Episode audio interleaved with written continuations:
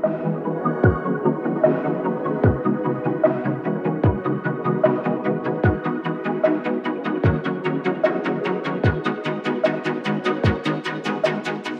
bin jetzt im Interview mit dem Sascha und habe jetzt noch ein paar Fragen speziell für ihn aufgeschrieben.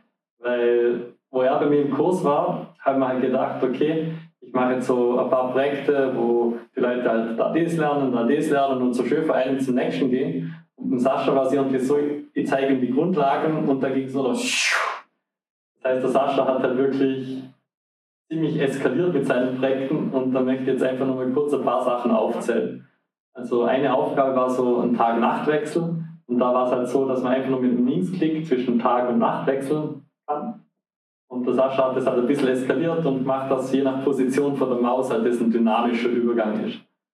Und das war ganz am Anfang und da hätte ich jetzt einfach gerne mal drüber geredet, wie es dazu gekommen ist und was du genau dir dabei gedacht hast, einfach in dem Moment. Ja, das, ich kann mich noch kurz an das Beispiel erinnern. Es ist, war da voll gehypt, weil ich jetzt einen Kurs angefangen habe und, und, und weil ich da jetzt neue Möglichkeiten kennenlernen, wie man da, wie man da irgendwas macht. Es hat sich gar nicht, gar nicht, gar nicht so, so kompliziert angefühlt, wie man das so gedacht habe, oder? Was, was, du als, was ich alles für Coding-Baustein lernen muss und was so. Und, und es gab immer so ganz wenige kleine Funktionen, die man sich merken musste und mit denen hat man dann schon, schon so coole Sachen machen können. Und und du hast in, in der Aufgabe, zu diesem Tag-Nacht-Wechsel zu machen, ähm, den meisten Code schon vorgegeben, ähm, was auf einer Seite ganz, ganz angenehm war, weil man sich da im Prinzip über den, den schwierigsten Teil keine Gedanken mehr machen musste, sondern, sondern quasi nur noch ein bisschen Aufbau und dann noch viel Kreativität. Ähm, und, und coole Sachen gehört und YouTube-Sachen gesehen, die ich äh, die ich dann machen wollte und, und ausprobieren wollte. Und eben bietet eben Möglichkeit zum, zum Sachen ausprobieren und, und eben das grafisch dann gleich zum Sehen. Und, und wo ich die Funktion gesehen habe, habe ich mir gedacht, das ist perfekt. Ich brauche einen Sonnenuntergang. und dann hat irgendwie eins zum anderen geführt und, und dann gab es halt Sonnenuntergang der Mond, der, der, wo dann der Nacht scheint. Und, und Hartibus. Ja, Hartibus. Ich habe dann versucht, so, so kleine Gimmicks einbauen, was, was, was also eine Passion von mir ist. Und ja, das ist dann ganz interessant gewesen. Ich habe dann, muss ich sagen, ein bisschen mehr Zeit involviert, als wie, als wie der Kurs vorgegeben hat. Aber, aber es war auf keinen Fall vergeudete Zeit.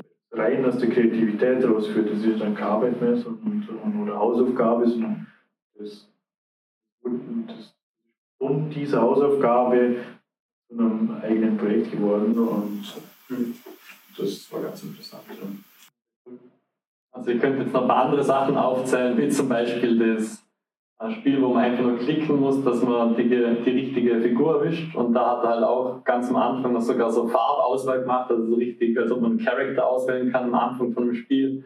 Und da ging es halt so weiter mit einem Geschicklichkeitsgame, wo eigentlich genau A-Level gemacht werden hätte sollen. Er hat natürlich wieder drei Levels gemacht und da ein bisschen mit den Farben sich noch gespielt. Und ich glaube, die Krönung von dem Ganzen war dann eben Space Lord. Mhm. Und Space Lord, das muss ich jetzt auch unbedingt erzählen, wenn ich ihn jetzt schon vor der Kamera habe, weil das wäre eigentlich gedacht gewesen, so ein Spiel, wo man an eine gewisse Stelle klicken muss und dann wieder an eine neue Stelle klicken muss und wieder an eine neue Stelle klicken muss, weil sich halt immer so ein Ziel an eine neue Stelle verschiebt. Und das wäre halt wirklich so ein ganz, ganz ein simples Beispiel gewesen, wo man innerhalb von einem Abend gemütlich mal dahin codet und dann spielen kann und eine Freude damit hat.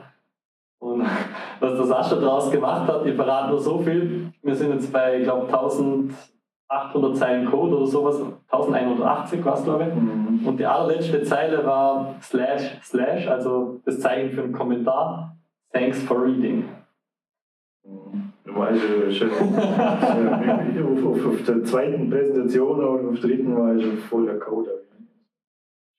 Heimlich Text in, in die Kommentarzeile Ja, ja, Space Lord, das ist, das ist eine ganz, ganz komische, ganz komische Züge genommen, das Spiel. Ähm, angefangen hat es eigentlich nur ähm, als, als Spiel, beziehungsweise als, als Minispiel, bei dem man ja eben irgendwas anklicken musste. Es, ist, es scheint irgendwas random auf dem Bildschirm und das muss man mit dem Cursor anklicken und dann erscheint irgendwo anders auf dem Bildschirm irgendwas. Das ist so die Spielmechanik. Und die war ja schon da. Und, und ich habe mir überlegt, was ich da machen könnte mit dieser Spielmechanik. Und, und irgendwie, ich hatte bei denen äh, irgendwelche Auswahlmöglichkeiten oder irgendwelche irgend, so, so, kleine Spiele, die mich nicht wahnsinnig motiviert haben, die, die gedacht haben, ja, kann ich jetzt schon machen, aber dann bin ich ja in einer Stunde fertig und dann habe ich ja nichts mehr zu machen. Also, dann, dann ist mir aufgefallen, dass diese Spielmechanik verblüffende Ähnlichkeit hat mit Moorhuhnschießen oder mit irgendwelchen äh, also so Weltraumspielen, in denen man irgendwas abschießen konnte, oder irgendwelche Flugzeuge, die man abschießen konnte oder, oder, oder so irgendwas. Und, und dann, dann war es relativ klar, dass ich sowas machen möchte. Und, und dann, dann habe ich gleich mal das, das Grundgerüst für so einen Space Shooter, so die Kabine nachgebaut und, und schon mal kleine Gegner und, und ein bisschen damit gespielt, wie, wie diese Random-Punkte auf dem Bildschirm sich verhalten können. Dass die nicht einfach nur aufploppen, sondern dass die, wenn sie da sind, ein bisschen wackeln und, und dass sie nicht einfach nur da sind, sondern eben von, von der Minimalgröße quasi, von null langsam hochskaliert werden und es dann so aussieht, als würde von hinten aus dem Weltall der Gegner rauskommen.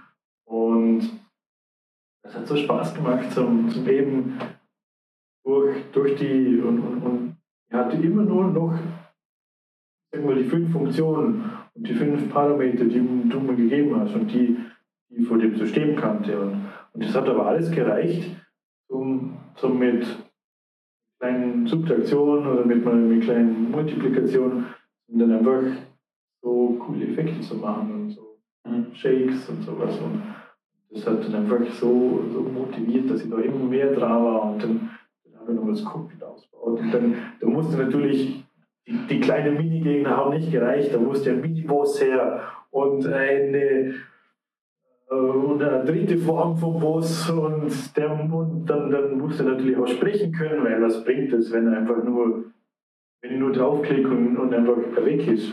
Da muss er noch explodieren können.